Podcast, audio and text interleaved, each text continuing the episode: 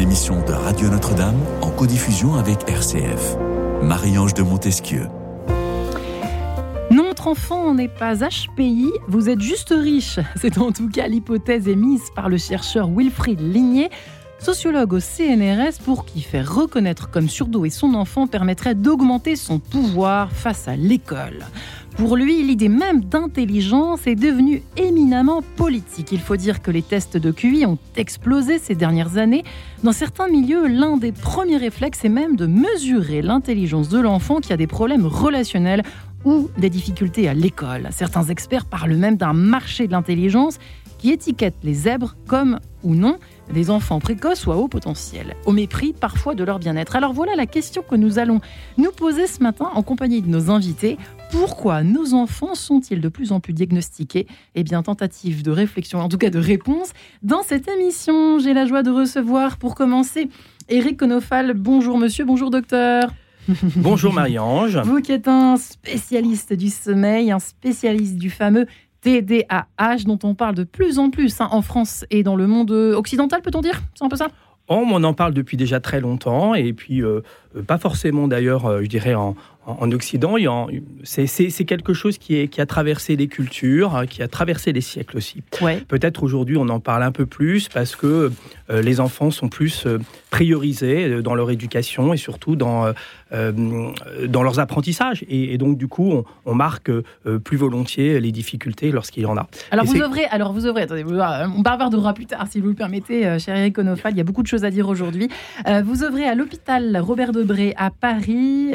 voilà, vous avez écrit de nombreux ouvrages et on peut citer donc ce, cet ouvrage en lien en tout cas avec l'émission, Histoire illustrée de l'hyperactivité, le TDAH, donc euh, trouble de l'hyperactivité et de l'attention, dans l'autre sens j'ai inversé, le TDAH et ses traitements au fil du temps, c'est un peu l'histoire hein, de, ce trouble, euh, édité euh, aux éditions Impulsion Naturelle, tout simplement. Nous sommes également en compagnie eh bien, de Charlotte Riedberger qui reprend son souffle. Charlotte, bonjour et bienvenue. Bonjour Marie. Ravie de vous avoir parmi nous. Mais je suis ravie ce soir.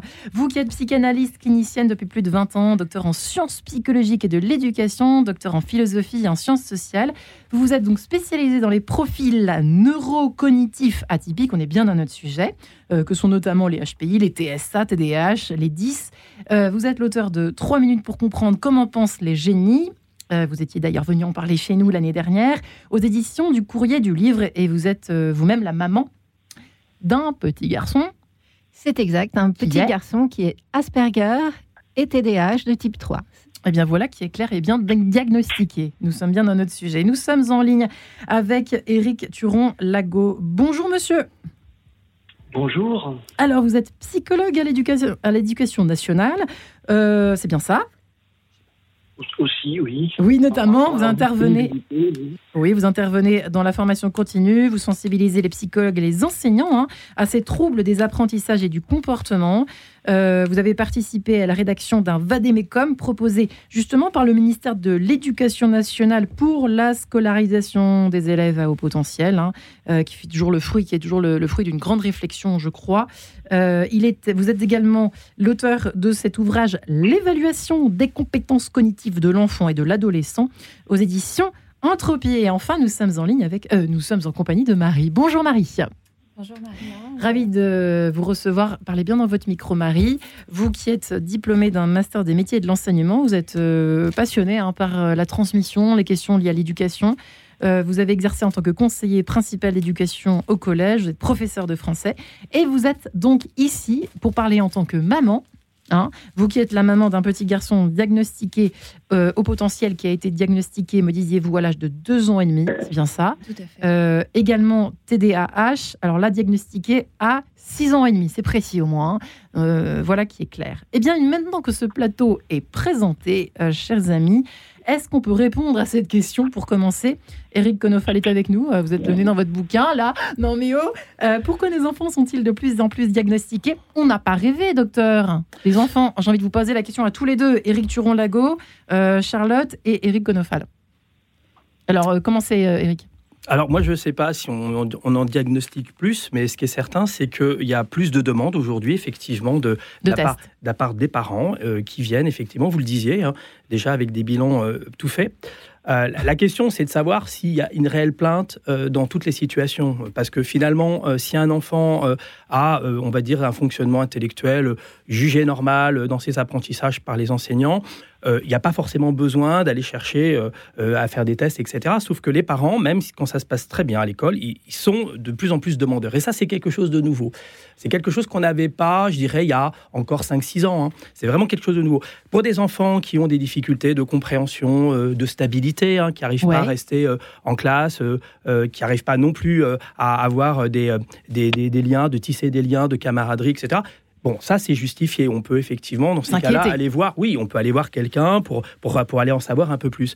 Mais, malheureusement aujourd'hui, je dirais, c'est pas que des vrais malades. Hein. On a aussi ah. des, enfants qui ont finalement pas grand-chose et qui viennent et qui viennent diagnostiquer. Pour ça peut être parce que euh, ils ont du mal à s'endormir, mais sans forcément pour autant qu'on a cherché derrière quelque chose de d'organique, on va dire. Il a raison, le Wilfried Ligné, chercheur au CNRS, qui n'est pas avec nous ce matin, mais en disant. Euh, c'est un peu euh, caricatural.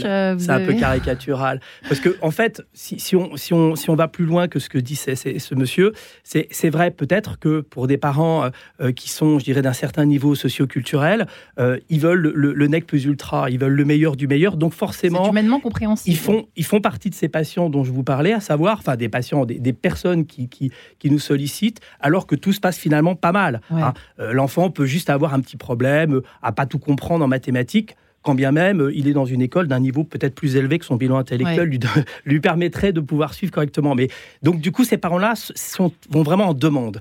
Donc maintenant, euh, on n'a pas forcément des HPI euh, dans, les familles à haut potentiel, ça enfin de, haut potentiel, à de, de, niveau socioculturel élevé. Ça, ça serait, hein. c'est pas, c'est pas exact. Le point de vue de Charlotte, quelle est votre réaction à cette, effet, cette phrase qu'on entend qui s'est un petit peu répandue sur les réseaux et ailleurs euh, cette phrase de, ce sociologue, Wilfried Ligné, euh, vous êtes, euh, votre enfant n'est pas HPI, vous êtes juste riche. Ça vous fait quel effet, si je puis dire, vous qui êtes vraiment la maman d'un véritable enfant diagnostiqué pour le coup? Oui, alors bah, je pense qu'effectivement, il y, a une corrélation qui s'est établie, comme le disait le docteur Konofal, de manière un peu erronée, entre le niveau socio-culturel, la richesse, et le haut potentiel. Évidemment, D'après les recherches euh, qui ont pu être menées par euh, un certain nombre de chercheurs, euh, quand un enfant naît dans un milieu privilégié, il a plus de chances d'avoir des compétences, on va dire, du point de vue de la compréhension verbale. Et ce sont des compétences qui sont évaluées par les tests de QI. Pour ce qui est du reste, c'est moins évident.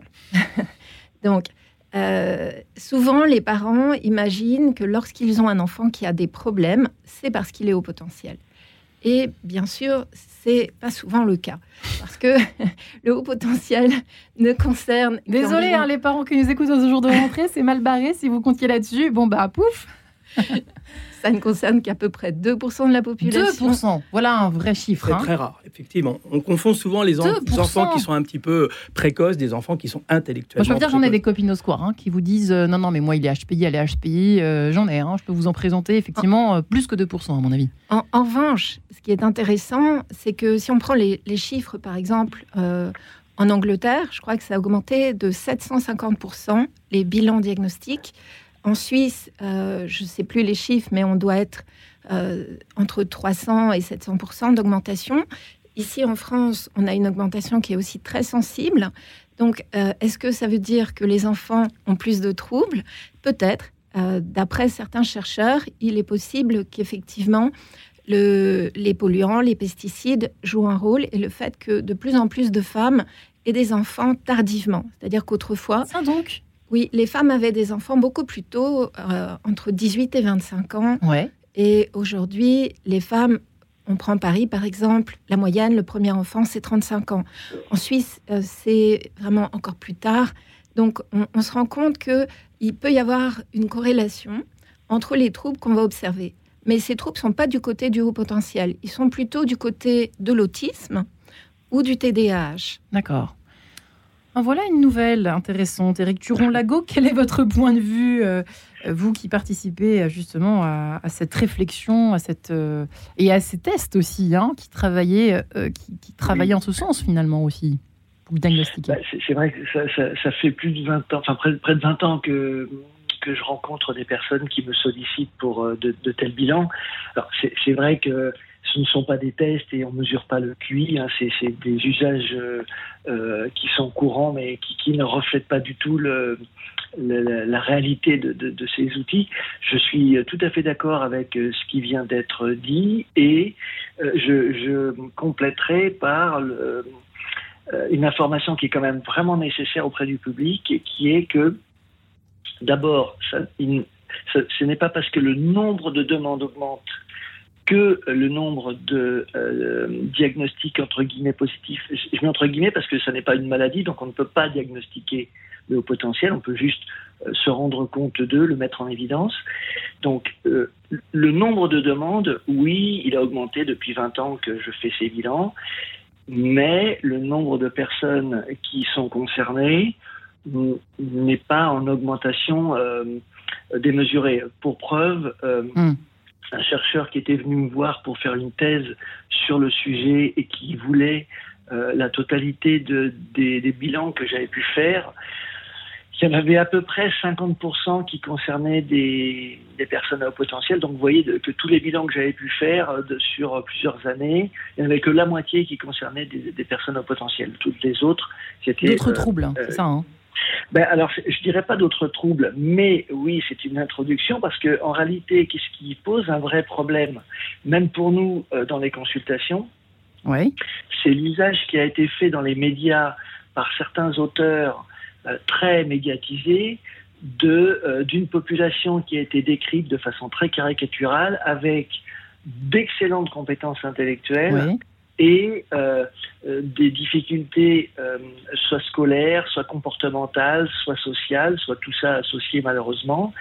Et donc, euh, on a des, des, parents, on a des, des, médecins, des professionnels de la santé et des enseignants qui ont gardé ces grilles qui ont été conçues dans les années 70-90 et qui les ont euh, euh, diffusées en fait au sein de, de différentes professions et qui font qu'actuellement, lorsqu'un enfant bouge beaucoup, il a très certainement un potentiel. Lorsqu'un enfant a du mal à se faire des camarades, il a très certainement un potentiel. Alors que lorsque l'on regarde la réalité des personnes qui ont un potentiel ouais. et qu'on les regarde vivre, on voit qu'elles sont plutôt très bien intégrées, voire mieux que les autres, mmh. qu'elles n'ont vraiment pas de problème euh, d'apprentissage. Par contre, effectivement, il peut arriver que certains enfants, mais ça n'est absolument pas la majorité, la majorité, très loin de là, ouais. Euh, présentent et un haut potentiel cognitif et un trouble associé eh bien, voilà, comportement. Voilà, voilà qui est le cas. Euh, merci Eric Turon-Lago pour cette excellente transition. Voilà qui est le cas de votre enfant, Marie. Hein Tout à fait. Parlez bien dans votre micro. Oui, c'est ça. Donc, euh, à, à, dès l'âge de deux ans, c'était euh, l'hypersensorialité. Euh, Hypersensorialité. Voilà, qui était vraiment frappante. Euh, avec euh, des rejets forts de jouets. Si, euh, trop de bruit. Voilà, au toucher trop chaud pour les jouets. le langage, la compréhension verbale qu'a mentionné Charlotte aussi a été évoqué à la crèche. Et après, c'est vraiment à l'entrée en CP où finalement la posture d'élève et le temps passé plus statique euh, a été plus compliqué et où finalement, euh, euh, avec aussi euh, les difficultés euh, mises en évidence par la maîtresse, euh, le diagnostic du trouble de l'attention avec hyperactivité, donc il n'est pas systématiquement l'hyperactivité n'est pas systématiquement associée au, trouble de l'attention, euh, mais ça a été du coup Là, diagnostiqué. Là, voilà. c'était le cas pour le coup. Ça vous surprend. Eric Konofal, ou pas, cette affaire? En fait, on a, on a, raisonné, euh, euh, il, y a, il, y a, encore une, il y a une vingtaine d'années, on raisonnait en colonne. On avait le trouble déficit de l'attention hyperactivité, c'était ouais. une colonne, et on avait euh, le, le, ce qu'on appelait les, les, troubles envahissants du développement, qu'on a après appelé les, les, troubles du spectre autistique, et c'était aussi une colonne. Aujourd'hui, on voit qu'il n'y a pas forcément une des colonnes, mais plutôt une transversalité. Et, et les frontières ne sont pas très claires entre les troubles de l'attention, les troubles autistiques, parfois même, on y rajoutera les troubles du sommeil, et puis alors l'évaluation je dirais, cognitive globale, vous voyez qu'il y a des choses qui, effectivement, euh, s'entremêlent. Ce n'est pas, pas aussi évident que ça. Euh, les, ce qu'il faut savoir, par contre, c'est que Euh, les enfants qui sont plutôt de nature autistique primaire, je dirais, sont des enfants, euh, comme, euh, comme le dit Marie, finalement, qui ont au départ des problèmes relationnels, qui ont des problèmes aussi d'hypersensorialité, hein, qui, qui, ont une émotion émoussée, qui ont aussi des, des, problèmes de phobie. ils sont ah. photophobiques, ils sont phonophobiques, etc. Et on les repère comme ça.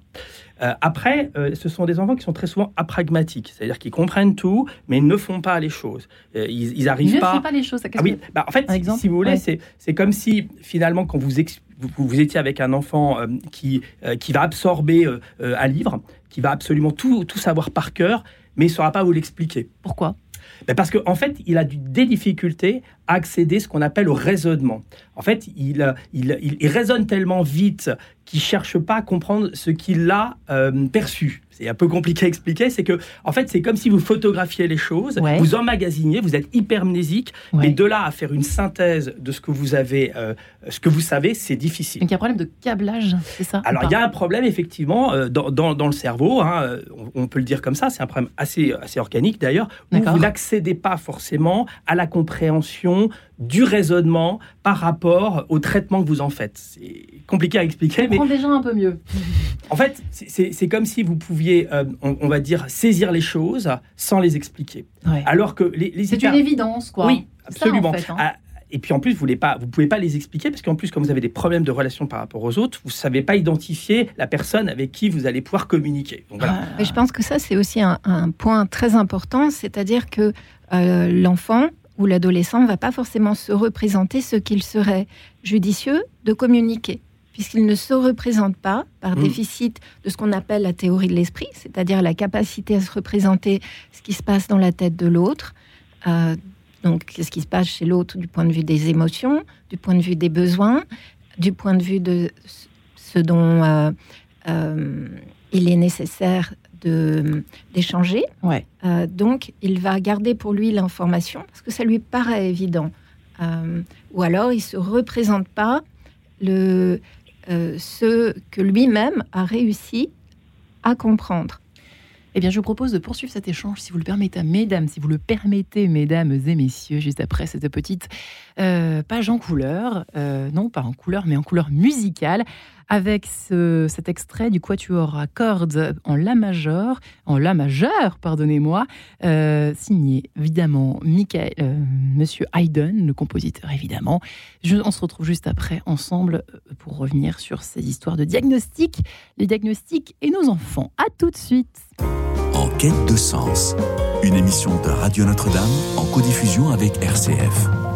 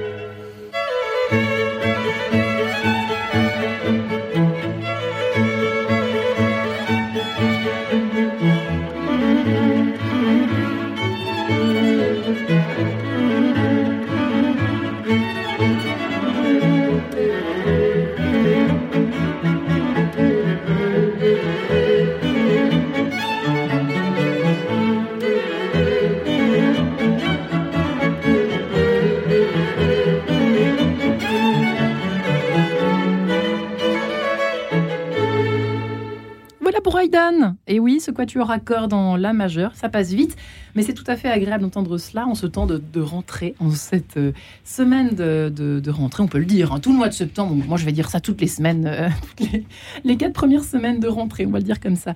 En tout cas, une question hein, de rentrée. Pourquoi nos enfants sont-ils de plus en plus diagnostiqués? Euh, Peut-être avez-vous déjà, en ce mois de septembre, déjà pensé à faire diagnostiquer votre enfant? S'il a des problèmes de, de comportement à l'école, si la maîtresse l'a demandé, si euh, on va voir aussi comment ça se passe pour les, parents qui sont un peu inquiets, qui se demandent en maternelle ou même en crèche déjà, qui, se posent des questions sur, euh, sur leurs enfants. Si effectivement de plus en plus de tests sont faits, c'est que peut-être aussi, ça c'est vrai qu'on ne sait pas, vous l'avez dit Charlotte, je trouve c'est intéressant d'avoir pointé cela tout à l'heure, Charlotte Redberger. Euh, Est-ce que aussi il y, a de bonnes raisons peut-être aussi pour les parents de, faire faire un test à leur enfant hein. S'il y a des troubles à la maison de comportement ou, ou, à la crèche ou à l'extérieur ou à l'école quand il est à telle école. Euh, beaucoup de questions, en tout cas, qu'on se pose ce matin ensemble avec vous quatre, chers invités. Eric Gonofal, qui est spécialiste du sommeil, je le rappelle euh, rapidement, euh, qui travaillait aussi sur la question des, troubles de l'hyperactivité et de l'attention, toujours dans l'autre sens, à l'hôpital Robert Debré à Paris. Charlotte Redberger, donc, qui est psychanalyste, qui a beaucoup, beaucoup travaillé, qui est spécialiste en sciences sociales et en profil neurocognitif atypique, connaît bien la chanson. Euh, nous sommes également en compagnie d'Éric Turon-Lago, qui est psychologue euh, à l'éducation nationale et qui travaille à la sensibilisation des psychologues et des enseignants aux troubles des apprentissages et du comportement. Et enfin, Marie, qui est maman d'un petit garçon diagnostiqué en deux fois, euh, à deux ans et demi pour le, côté HPI, si je puis dire, et puis le trouble de l'attention et l'hyperactivité à l'âge de six ans et demi, et qui là pour témoigner ce soir. Voilà. Alors, effectivement, euh, c'est un peu flou. Vous l'avez dit, Eric Gonofal, c'est un peu voulu, hein, cette transversalité qui a changé, qui a évolué. Euh, et au niveau, c'est vrai, des demandes de tests, est-ce qu'on sait, euh, les enfants qui viennent vous consulter, enfin les parents des enfants par exemple qui viennent vous consulter, est-ce qu'on sait si ça vient, c'est presque à Eric Turon-Lago qu'on devrait poser la question, est-ce que les demandes viennent plus des parents ou, des professeurs au fond, ou des, responsables. Est-ce qu'on a une idée là-dessus? Peut-être qu'Éric Turon-Lago a une idée? Bah, Oui, oui, j'ai une, idée très, claire. Bah, l'origine, comme je vous l'ai dit tout à l'heure, c'est euh, rarement les parents et c'est essentiellement euh, les enseignants ou euh, les médecins de famille ou des psychologues qui vont euh, rencontrer l'enfant dans le cadre de troubles du comportement, ce qui est assez fréquent. Et, je j'en profite pour pouvoir dire ici que c'est embêtant parce que ça nous pose deux, deux soucis. Le premier, c'est que euh, lorsque euh, la demande concerne essentiellement des troubles du comportement, ben, il faudrait que les parents comprennent qu'il ne devrait pas y avoir de lien avec le haut potentiel cognitif. Ça ne devrait pas être un lien automatique. Vous voyez euh, et le deuxième, euh, c'est le résultat des bilans, c'est-à-dire qu'une fois qu'on fait ce bilan psychométrique et que euh, on a évalué, parce que dans le bilan psychométrique, c'est pas le sujet, mais rapidement, on évalue des compétences essentiellement scolaires. Oui. lorsque les résultats indiquent, alors dans la quasi-totalité, c'est des, des scores, des résultats qui sont dans la norme, un petit peu au-dessus mais pas toujours euh, très supérieur comme les 2,5% dont on a parlé tout à l'heure, bah, c'est compliqué pour les parents après de s'être fait à l'idée que euh, l'ensemble de la réponse euh, résidait dans le fait que leur enfant était au potentiel. Et là, on leur donne l'information comme quoi non. Donc, c'est compliqué pour eux de se dire, parce qu'on leur a dit plusieurs fois, le médecin, les, les, enseignants, euh, éventuellement des amis. Et quand on leur dit que le potentiel n'est pas là, même s'il y a des bons résultats, hum. Euh, ça, va compliquer parfois la prise en charge parce que comme il y a souvent des troubles associés, on a tardé à les évaluer et ça va être très compliqué pour les évaluer ensuite. Ouais, et Eric Gonofal, hein, ça vous surprend pas? Non, non parce qu'en fait, c'est là où on peut revenir sur l'histoire de, de, ce chercheur qui nous dit que les, les hauts potentiels, on les retrouve dans les familles aisées, parce que les parents, s'ils ne sont pas satisfaits, vont aller voir un autre psychologue. Et là, vous avez en plus un effet retest qui fait que vous y comprenez encore moins bien dans les capacités cognitives de l'enfant. Sur l'histoire des trucs très des trucs, pardon, des tests très scolaires, hein, plus bah, qu'il n'en faut. C'est des tests qui, qui, finalement vont mesurer votre capacité de comprendre, votre capacité de raisonner, votre capacité de, de pouvoir prendre plusieurs stimuli et les apparier éventuellement, euh, votre vitesse de traiter cette information à la capacité revenant sur votre mémoire de travail, ce qui vous permet de stocker euh, au court, court terme des informations, pouvoir les utiliser. Donc scolaire, oui, mais pas que, parce que finalement, euh, pour des enfants qui font des, mécanos, qui font des Lego, qui font, qui jouent euh, à des jeux de construction, etc., c'est des capacités aussi qu'on peut mesurer par rapport à ça. Euh, et il n'y a pas que scolaire, mais en partie, oui, évidemment, parce que de toute façon, si on mesure vos, capacités de performance, il faut bien produire quelque chose. Si c'est pas un calcul, c'est une construction, mais il faut produire. Mmh. On ne peut pas mesurer si on produit. On est bien d'accord. Euh, Charlotte Redberger, alors euh, vous, euh, les, votre enfant a eu, j'imagine que c'était des tests différents de ce, c'était il y a un bout de temps. En, fait, c'est un peu le même parcours que le fils de Marie, de Marie puisque à trois ans et demi, la maîtresse en maternelle. C'était à trois ans et demi de votre côté. Oui, elle m'a, elle m'a convoqué en me disant voilà, votre fils n'est pas un élève. Alors. N'est pas un ah élève. Alors, d'accord. Que se passe-t-il? Oh, Voilà une bonne. Et elle me dit, mais écoutez, euh, il me dit, moi, maîtresse, euh, je pensais que j'allais apprendre des choses à l'école. Euh, ça ne m'intéresse pas de mettre du bleu dans les ronds rouges, donc je ne veux pas le faire. Mais je voudrais apprendre ce qu'il y a derrière les étoiles, ou je veux faire de la philosophie. De la philosophie, vous connaissez déjà le mot à trois ans et demi Si ça vous dérange pas, je vais écrire des poèmes de mon côté. Et la maîtresse a réagi. Euh, bah déjà, elle était étonnée dans un premier temps, j'imagine. Elle était étonnée, mais pas très contente. Ah, et puis elle me disait, pendant les, les moments où ils ont euh, ce que j'appelle temps libre, tous les enfants viennent à la table pour dessiner. Et le vôtre, il va faire du mécano où il écrit ses poèmes. ça rejoint ce que nous disait notre ami Erikonov, c'est-à-dire qu'il choisit de transgresser quelque chose. Alors, transgresser pas forcément, ce sont des enfants qui ont besoin de produire quelque chose, qui essayent de produire quelque chose, parce que finalement, ils ne sont pas intéressés euh, par, euh, euh, par faire, pour faire des choses que, qui sont, qui sont pour, considérées par eux d'un autre niveau. Ils ne sont pas juste mal élevés, quoi. Non, non, non. Hein, non, non, ils vont, si, vous leur faites faire des, du, quelque chose de simple, ils ne le feront pas. Et d'ailleurs, c'est la raison pour laquelle souvent aussi, on a des parents qui viennent consulter parce que leurs enfants sont en échec scolaire ça, c'est encore un, concept qu'on n'a pas expliqué. Mais pourquoi? Parce que finalement, ils ne font pas ce qu'on leur demande de faire. Ils sont capables de faire euh, autre chose euh, d'un niveau bien supérieur, mais comme on leur demande pas de produire ça, mais produire quelque chose qui d'un niveau qui serait celui de leur classe d'âge, à laquelle eux, ils n'appartiennent pas, puisqu'ils sont d'un autre niveau, hein, très au-dessus. Donc, du coup, ils ne produisent pas. Donc, c'est pas du tout qui peut le plus, peut le moins. C'est le contraire de, de, cette espèce de. Sauf, que tout va dépendre à un moment donné des enseignants. Vous avez des enseignants qui sont ouverts et qui vont laisser ah faire, et puis qui vont juger l'enfant en disant voilà, il a il fait pas ça, mais à côté, il fait ça, donc c'est quand même beaucoup mieux. Mais d'autres, non, ils vont, ils vont se contenter de dire tu ne fais pas ça, tu, tu, fais du hors sujet, donc euh, voilà, donc je t'évalue pas bien. Enfin, je. Alors, les Ou alors ils sont parce que le mien, on le, on le, renvoyait dans la, la classe de petite section. Hmm. Euh, donc c'est, il y a encore des, enseignants qui peuvent euh, fonctionner de cette manière, et euh, l'enfant va se sentir en échec, il va se sentir stigmatisé. donc, même si mon, fils a d'abord eu le diagnostic de haut potentiel, ça ne répondait pas aux questions parce que c'était donc seulement à l'âge de 6 ans et demi qu'il a eu le diagnostic de TDAH de type 3 également. Donc ça veut dire qu'il y a un mélange de troubles de l'attention avec une hyperactivité motrice et une impulsivité verbale, euh, cognitive et motrice. Donc c'est vraiment des enfants qui, qui, ont besoin de bouger, qui ont besoin de vivre les choses dans le corps et qui euh, en même temps peuvent faire plein de choses à la fois. Mais si ces enfants, on leur demande de rentrer dans le moule, euh, ça va pas fonctionner. Et euh, dans mon livre, je parle d'un certain nombre de génies qui était, hmm. voilà, un, diagnostic rétrospectif, mais probablement TDAH, comme euh, Thomas Edison, l'inventeur de l'ampoule électrique, de la batterie, euh, enfin la batterie. Euh, ce n'est pas une maladie. voilà. Voilà. Donc, en fait, ce sont des, enfants. Thomas Edison, un jour, son, son, fils est revenu en disant voilà une lettre de, de l'enseignant. Et elle, a, inventé ce qui avait marqué, mais ce qui avait marqué, c'était votre fils. Euh, on ne peut rien lui apprendre. Veuillez l'enseigner, lui enseigner vous-même. Et elle a dit euh, votre fils est un génie. L'école est trop petite pour lui.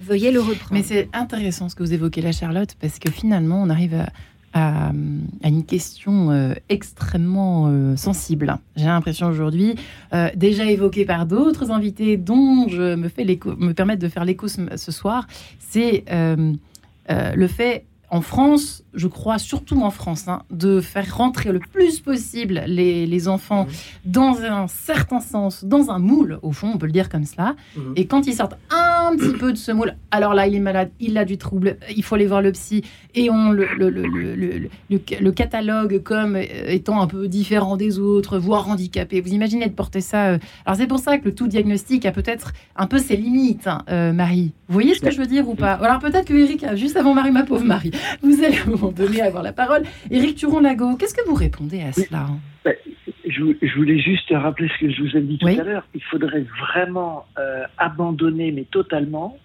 le mot diagnostic pour du haut potentiel. Qu'un enfant surdoué ne peut pas avoir le diagnostic de surdoué, parce que c'est intéressant de, de conserver ce terme, de le réserver uniquement à des choses qui sont euh, lié à euh, une pathologie, quand c'est le cas, ou un trouble, euh, parce qu'on a pas mal de troubles en, psychiatrie plus que des maladies, lorsque c'est le cas. C'est-à-dire qu'on peut diagnostiquer un TDAH, oui, forme 1, 2, 3, on peut diagnostiquer un autisme, oui, mais on ne pourra, on ne devrait jamais utiliser le terme de diagnostic pour le haut potentiel ou le surdouement, euh, parce que même si ça existe, alors euh, effectivement, hein, il y, a tout un tas de détracteurs euh, qui ont publié là-dessus, mais il y a aussi pas mal de gens qui ont fait du mal à cette cause en justement pathologisant le, le contexte et en, en insistant sur des populations que nous euh, euh, rencontrons et qui sont en fait euh, qui sont biaisées. On a un biais de recrutement, c'est-à-dire que moi je ne vois lorsque ce sont des personnes au potentiel jeunes ou adultes, je ne vois que des gens qui rencontrent des problématiques. Donc si moi je conclus que les personnes au potentiel ont des problématiques du fait de leur au potentiel, je commets une grosse erreur c'est quand même intéressant. Euh, Tout est une question de, une question de terme. Hein. Merci infiniment de le préciser. Enfin, je crois que c'est important. Je me permets de vous remercier. Euh, Marie, de la part des auditeurs, Marie, euh, c'est vrai que le côté pathologisant. Moi, j'aurais été enfant aujourd'hui. J'aurais, je pense, pas du tout aimé. Euh, avoir été diagnostiqué, ou parce qu'on s'en rend compte, on n'est pas neuneux euh, quand on a même 3 ans, on sait que euh, quand on va voir un psy avec une blouse blanche, qu'il se passe quelque chose, quoi, ou même sans blouse blanche, mais qui vous pose des questions bizarres et qui vous fait faire des tests, il y a un truc qui va pas dans la machine, quoi. Il y, a quand même quelque chose d'extrêmement dur, je trouve, non? Je trouve, personnellement, Marianne, je m'affiche. Alors c'est vrai, mais pour moi, la démarche, elle fait sens quand c'est souvent le cas, une euh, problématique euh, vécue à l'école. Et en fait, ça permet euh, simplement de reconnaître la différence à, l'enseignant, par exemple. Ça, c'est vrai. Qui, au lieu de pointer comme une faute, une caractéristique qui relève d'un fonctionnement différent, ça permet déjà de faire cette distinction. Du coup, pour euh, mon fils, ça a été aussi de pouvoir euh, bénéficier de d'aménagement dans sa possibilité de faire, en fait. Ça va mieux. Oui, vraiment. Vous êtes contente? Vous êtes enfin relativement satisfaite? important parce que pour moi, la finalité de de poser le bon diagnostic ou le bon mot, euh, parce qu'effectivement, le haut potentiel n'est pas un diagnostic. Hmm. c'est finalement que positif. C'est un état, en fait. Voilà. Caractéristique, c'est. Voilà. Euh, ça, permet euh, cette euh, reconnaissance et du coup cette tolérance. Parce que pour moi, c'est aussi, grâce à cette reconnaissance, pouvoir mieux faire avec la différence. Ils se sont handicapés, ils se sont différents des autres ou pas? J'ai envie de vous poser la même question après, Charlotte. Marie, votre enfant. Pas du tout. Non, pas du tout. Vraiment, euh, lui, c'est euh, comment son souhait, c'est de pouvoir faire comme les autres. Il a des amis, comme les autres. ça se passe bien à l'école, mieux? Oui, oui. Ouais. Vraiment. C'était, il était en effet en difficulté dans l'apprentissage, en fait. Dans, les, relations n'étaient pas, pas trop euh, concernées. Les problèmes relationnels, c'était pas. Alors, ça, ça se manifeste aussi quand il est incompris dans, dans ce qu'il peut faire. Euh, par une agitation effectivement envers les autres parce qu'il y a une forme de finalement de euh, il est parfois un peu rejeté, quoi. Oui, oui enfin, de, distinction, parce que comme il est agité ou qu'il ne fait pas, il va être plutôt euh, mis à l'écart dans ce que font les autres. Et, de cette mise à l'écart peut générer hmm. un mal-être, en fait. Charlotte, ça vous parle ou pas? Oui, ça me parle beaucoup. Je, remercie euh, Marie de faire ce constat, que c'est important de faire une évaluation, euh, sans parler nécessairement de diagnostic. Le diagnostic viendra éventuellement après. Ça va permettre euh, de reconnaître les, points forts et les points de difficulté d'un enfant, de mieux l'accompagner, parfois éventuellement de donner une médication, parce qu'on peut avoir des résultats très surprenants grâce aux médications. Et l'enfant a l'impression que ce sont les autres qui changent de personnalité. par contre, attention, parce que là, c'est à tout craint. Oui, hein, là, c'est un, un excès. C'est ce qu'on entend dire, Eric Oui, oui, oui, on, entend dire ça, effectivement. Euh, Bref. Mais pour ce qui est de mon fils, euh, comme il a été beaucoup harcelé et qu'on a mis beaucoup de temps à avoir le diagnostic de syndrome d'Asperger, qui est venu en troisième, euh, puisqu'il avait 10 ans et demi quand il a eu le diagnostic, donc on n'a pas pu prévenir le harcèlement. Il n'a eu un auxiliaire de vie scolaire qu'en CM2.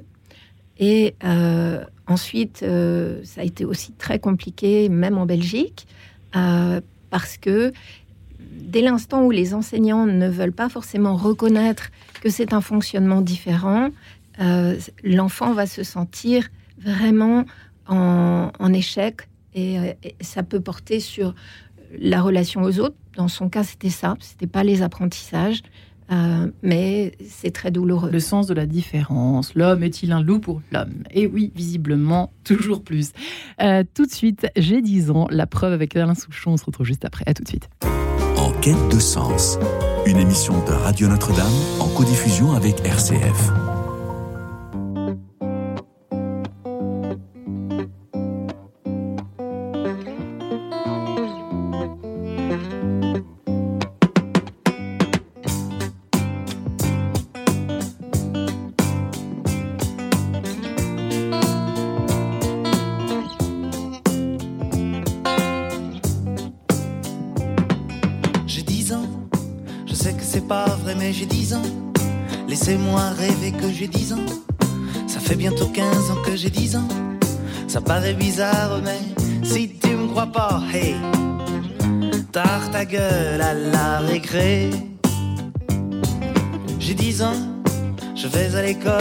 J'entends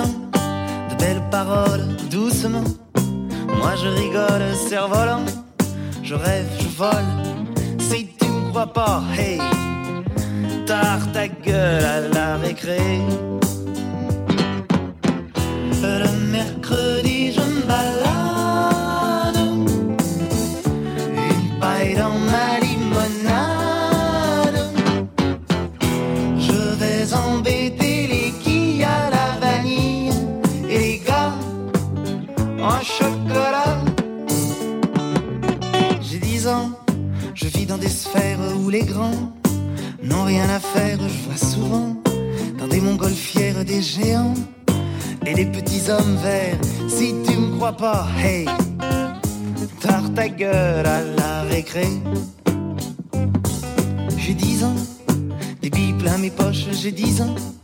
Les filles, c'est les cloches, j'ai dix ans. Laissez-moi rêver que j'ai dix ans. Si tu me crois pas, hey, tard ta gueule à la récré caché dans ma cabane. Je suis le roi de la sarbacane. J'envoie des chewing-gums mâchés à tous les vents. J'ai des prix chez le marchand. J'ai dix ans, je sais que c'est pas vrai, mais j'ai dix ans. Laissez-moi rêver que j'ai dix ans. Ça fait bientôt 15 ans que j'ai dix ans. Ça paraît bizarre, mais si tu me crois pas, hey, tard ta gueule à la récré. Si tu me crois pas, hey, tard ta gueule à la récré. crois pas. Tard ta gueule à la récré. Tard ta gueule.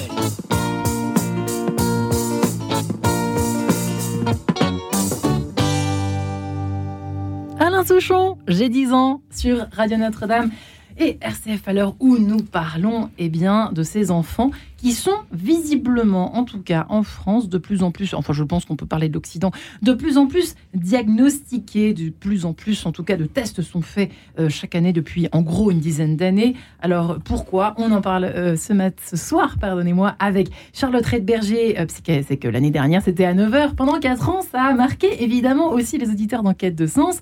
et maintenant nous sommes heureux de nous retrouver tous les soirs à 17h, j'en profite pour le redire. Voilà Charlotte Redberger, Eric Conofal est avec nous. Euh, Éric Turon, Lago de Éric, ce soir euh, au programme de cette émission, ainsi que Marie, qui est maman euh, d'un petit garçon qui a maintenant quel âge d'ailleurs? 7 ans. Qui a 7 ans, voilà, qui est en, donc en CE1, en toute logique. on n'a pas parlé non plus des, j'allais dire, des sautages de classe, pas si on peut dire ça comme ça. Le fait de sauter une classe, il y a une période, je crois, Éric Conofal et Éric Turon-Lago, où c'était très à la mode. dans les années 80-90, euh, c'était donc mon enfance, c'était assez à la mode. Je ne sais pas si ça a beaucoup évolué de ce côté-là. Éric Turon-Lago, euh, est-ce le cas? Alors, ben, il faut aussi euh, se rappeler que bien avant les années 80, notamment dans les provinces autres que les grosses villes de région parisienne notamment, en fait, on faisait sauter de classe beaucoup plus fréquemment encore. C'est-à-dire que hmm. les enseignants euh, des années 40, 50 euh, n'hésitaient absolument jamais à euh, faire progresser un enfant beaucoup plus vite que les autres s'ils jugeaient que il avait des compétences et on poussait les enfants à, vraiment aller un peu plus vite que les autres. Donc en fait, c'est quelque chose qui a un peu disparu dans les années 60 peut-être et qui est revenu euh, à la fin du XXe siècle, euh, mais de façon très très quand même euh, très très modérée. Moi, je, je vous n'avez pas l'air très favorable. Hmm.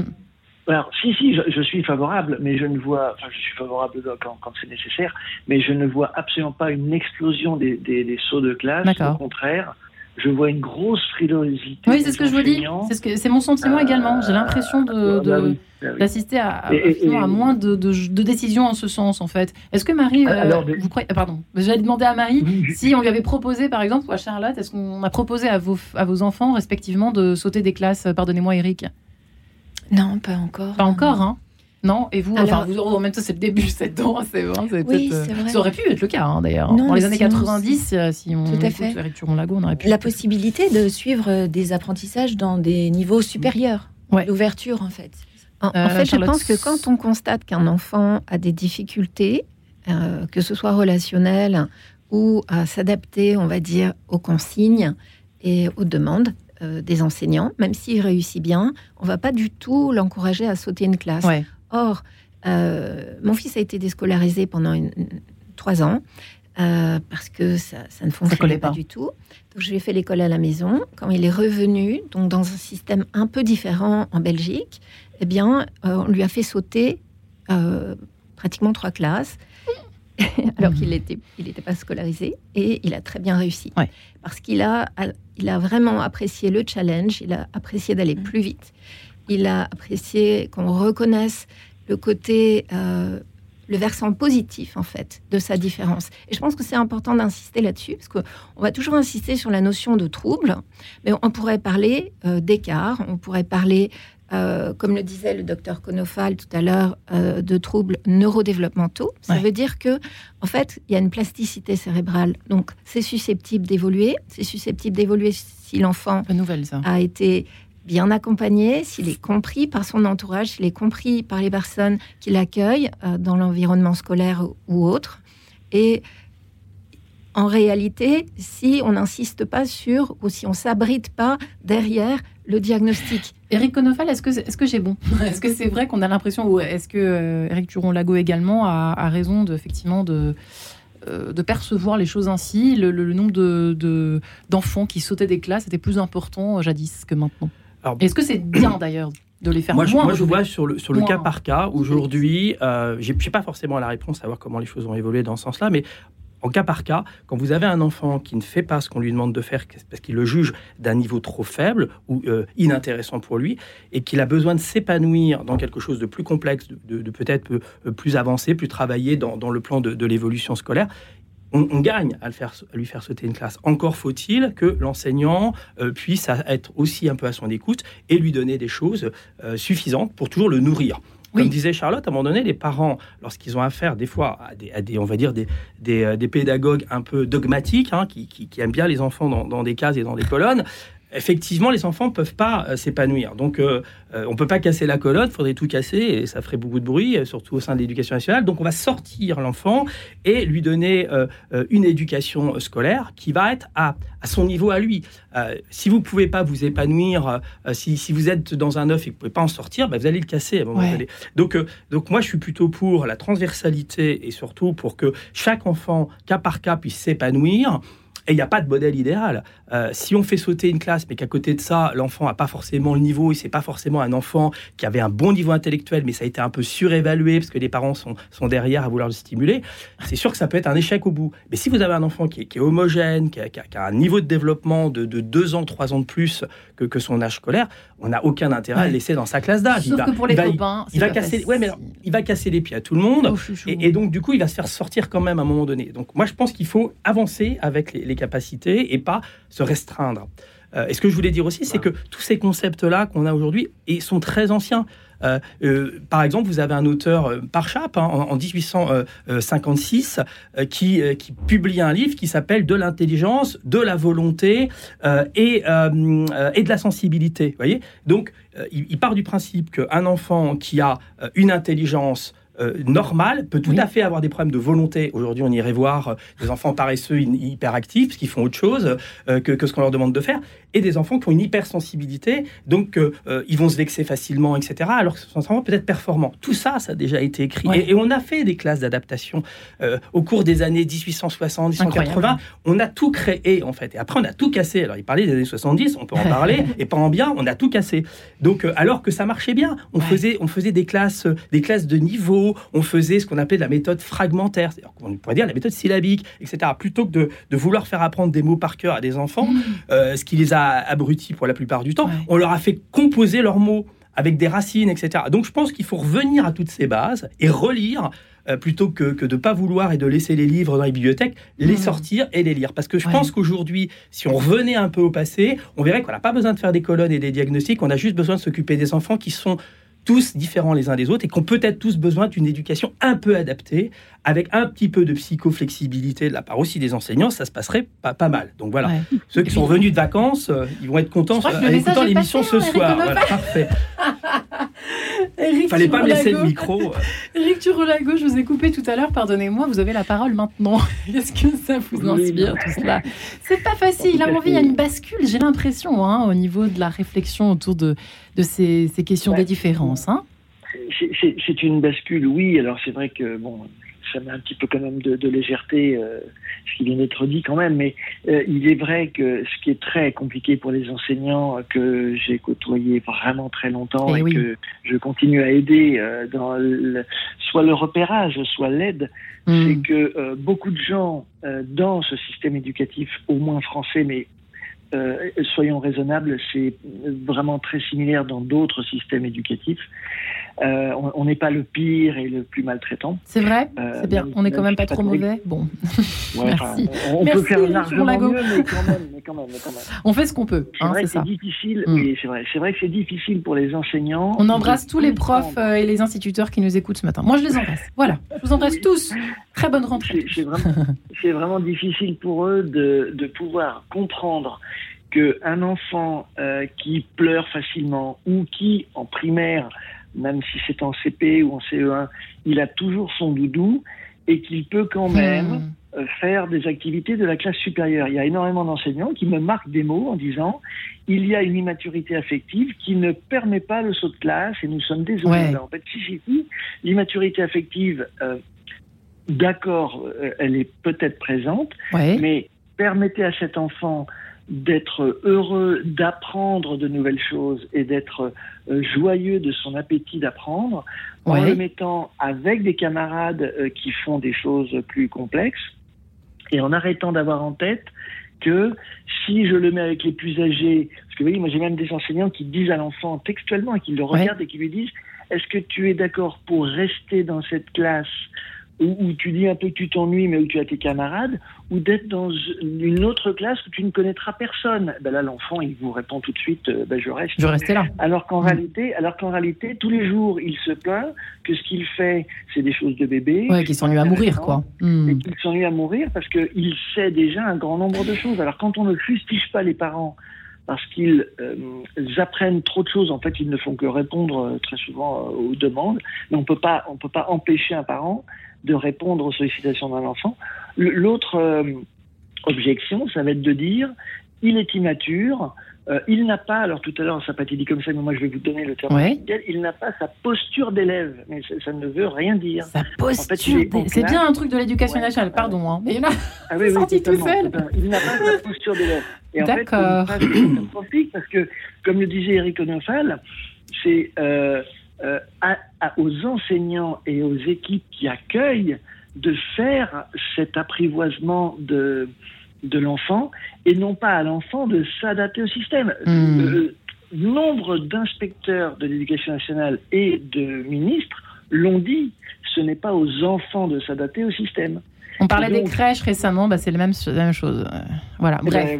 Autre sujet, mais finalement, même même si c'est pas une, une adaptation de dingue qui nécessite des moyens énormes, euh, comme le disait Rick c'est une façon de voir l'autre, l'autre individu que j'ai en face de moi, et c'est une façon d'être avec l'autre. Et oui, ça, ne nécessite pas des millions d'euros. Hein. Éric Turon-Lago, merci beaucoup. Hein. Marie, êtes-vous inquiète? J'ai envie de terminer l'émission presque en disant, euh, vous posant la question, êtes-vous inquiète en fait pour ça? Les, Et même Charlotte, le côté, euh, enfin Charlotte, c'est un peu réglé maintenant, mais j'ai l'impression que ça va plutôt bien. Euh, c'est vrai que moi, je, moi à votre place, je serais peut-être inquiète. Vous voyez que, que, mon enfant soit pas forcément intégré, l'immaturité affective. Le, je sais pas, ça vous inquiète ou pas ça? Si jamais, il, voilà, si jamais il saute des classes, j'en sais rien. Ou est-ce que ça vous inquiète tout ça? Aujourd'hui, je ne le suis plus inquiète. Euh, parce que euh, les, les, mots sont posés et les, le suivi aussi euh, qui lui permet d'être euh, euh, accompagné et reconnu dans ses difficultés pour valoriser ce qu'il fait le mieux est en place. Donc, j'ai presque envie de dire cocorico quand même un tout petit peu. Il y a du mieux. Je, pense hein. que c'est aussi important quand même de, de, dire un mot sur les traitements. Qui, Marie, tu peux peut-être dire tout à fait. donc, à la suite du diagnostic de TDAH, on a mis en place euh, sur euh, les recommandations du docteur Val un traitement à base de méthylphénidate qui euh, permet à Ellie de donc ça existe aussi, quoi. Voilà. Se sentir mieux, effectivement, dans le comportement également. Et eh bien, je vous remercie infiniment, avocat Charlotte Redberger, Eric Conofal, Eric Turon-Lago et Marie. Merci infiniment, avocat, pour avoir décrypté cette question ô combien délicate. Merci.